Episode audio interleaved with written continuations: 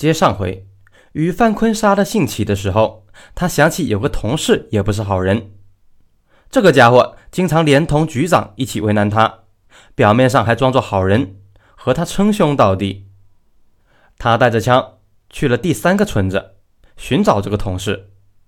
奇怪的是，与范坤不急于杀死这个同事，反而将枪支折叠起来塞入了大包。他敲开了门，同事一个人在家喝酒。看到于范坤来了，同事没看出他有什么异常，还拉着他喝了几杯。于范坤竟然坐下来喝了好几杯，两人聊了十分钟。最后，于范坤表示有事要先走了，同事将他送到门口。就在于范坤准备出门的时候，他突然掏出卡宾枪，将目瞪口呆的同事一枪打倒。同事措手不及，中弹后奋力向后爬行躲避，留下了一行血迹。于范坤见状，嘻嘻哈哈地掏出一个手榴弹扔了过去，轰的一声，同事被炸得不成人形。这个村子不大，屋子之间呢都靠在一起。有些村民听到枪声和手榴弹的爆炸声，跑到屋外查看。于范坤见状，毫不留情地对他们射击。他基本两枪打倒一个，中弹者非死即伤。短短半个小时，他在这个村庄又杀了九个人。至此，他已经血洗了三个村子，杀了三十一人，还有十多人负伤。此时的于范坤又想起那个陷害他的强奸犯商人，以及见钱眼开不顾女儿被强奸的那一家人，于是他又杀向了第四个村子。之前连续的枪声和手榴弹爆炸声已经惊醒了这个村子的村民，他们试图打电话询问，然而电话打不通。一些村民误以为是朝鲜特务来了，非常的惊恐。此时呢，穿着警服的宇范坤突然抄枪赶到，村民哪里想到他就是杀手啊，纷纷询问于警官：“这怎么回事啊？”宇范坤谎称朝鲜特务潜伏在附近，军警呢正在围剿他们。你们听到枪声，都是军警和他们交火。上级派我来疏散你们村子，所有村民都来村长家门口的空地集合。跟我一起撤退，快！惊恐的村民瞬间相信了于范坤的瞎话，他们拖家带口，几十个人都来到村长家门口，包括那个被强奸女孩的一家人。倒是中年商人比较狡猾，他发觉于范坤神情不对，只是躲在家里。见人基本到齐了，于范坤突然对准人群疯狂扫射，又投掷了两枚手榴弹，一时间哭喊声四起，血肉横飞。有四十人被打倒、炸倒，其中十八人当场死亡，包括被强奸的女孩一家四口。有不少的伤者在地上翻滚。宇范坤已经顾不上步枪了。宇范坤检查了一通，没有发现那个中年商人强奸犯。宇范坤认识他的家，立即跑了过去，破门而入。进屋以后，他抬手就是一枪，将院内的商人妻子打倒。中年商人女儿惊呼起来，也被一枪打死。宇范坤冲入内屋，中年商人儿子很勇敢，举起一根木棍，对父亲高喊：“快走！”中年商人不顾儿子死活，翻墙逃走。宇范坤大步冲入室内，准备对准商人开枪。此时，躲在门后的商人儿子用尽力气，一棍子打下来。换做一般人，可能就被打倒了。可宇范坤是运动健将。他的反应速度非常快，宇范坤朝旁边一闪，这一棍子打空了。随后，宇范坤连开三枪，将这个十八岁的少年活活打死。见中年商人逃走，宇范坤非常的懊恼：“啊，西吧，你这王八蛋运气真好！”杀了五十二人，于范坤认为也算够本了。不过，他心目中的大仇人，也就是他的局长还活着，也应该傻了。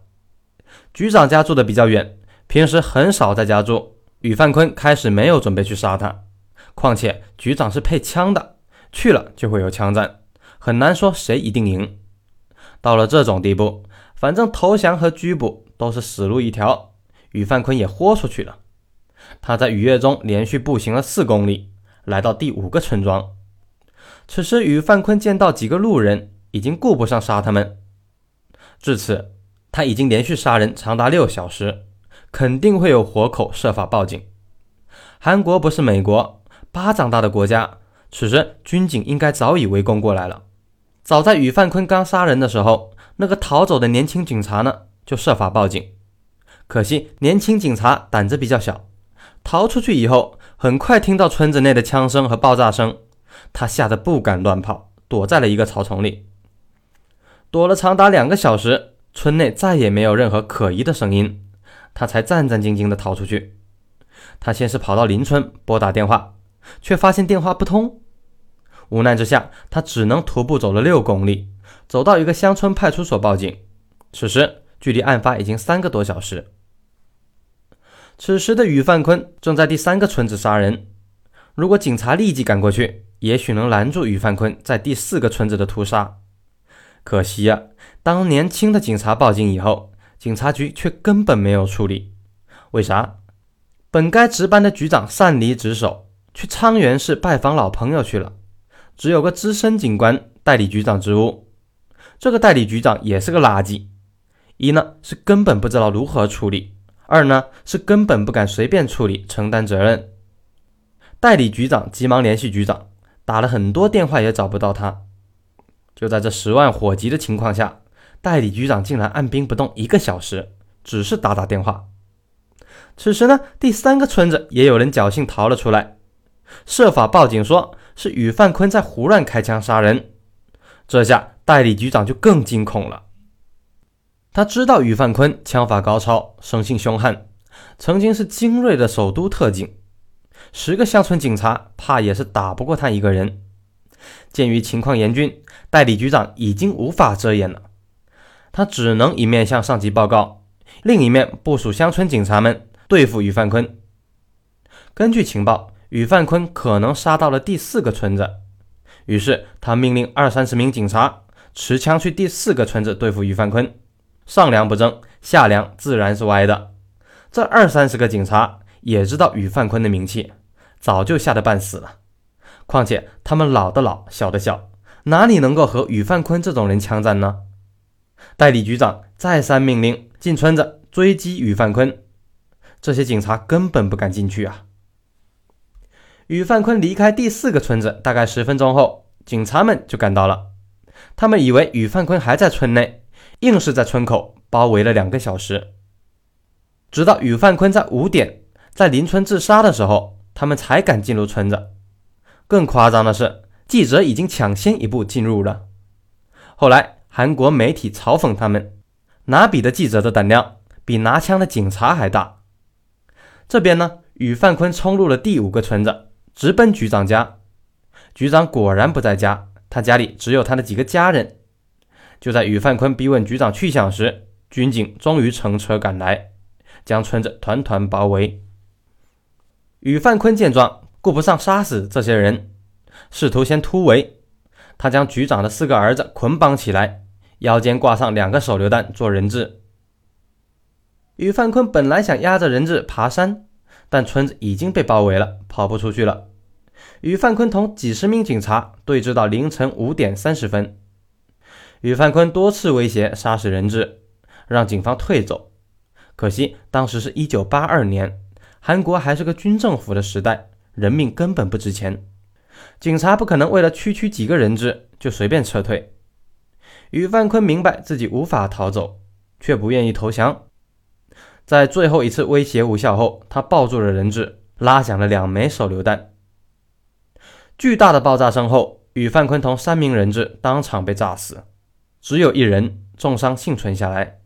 至此，宇范坤作案长达八个小时，共杀死五十五人之多，这也是韩国历史上除了爆炸案以外一次杀人最多的歹徒。另外，还有三十六人轻伤，六人重伤，伤亡总数接近一百人。此次事件中，警方处理不力，在得到报案的情况下，警方拖延了一个多小时才出动。面对于范坤，乡村警察由于怕死，没有果断追击，只敢远远的围堵。事后，那个警察局长、代理局长和三名高级警官全部以渎职罪被逮捕。此事还没有结束，愤怒的民众强烈要求总统全斗焕和内阁总理辞职。最后，韩国的内务部长。徐廷和辞职，最倒霉的就是被宇范坤打死的女友全家。明明自己女儿也是受害者，他家却被当地的村民冲砸，怒斥养出淫荡女儿和恶魔婚前同居，刺激恶魔才会殃及无辜。哎，该怎么说呢？这韩国人的案件，这韩国人的社会风气，咱也不好评价，只能说个阿西吧。好了，这个答案咱们就先说到这里。别忘了点一下订阅、关注，来支持一下怪兽。咱们下期见。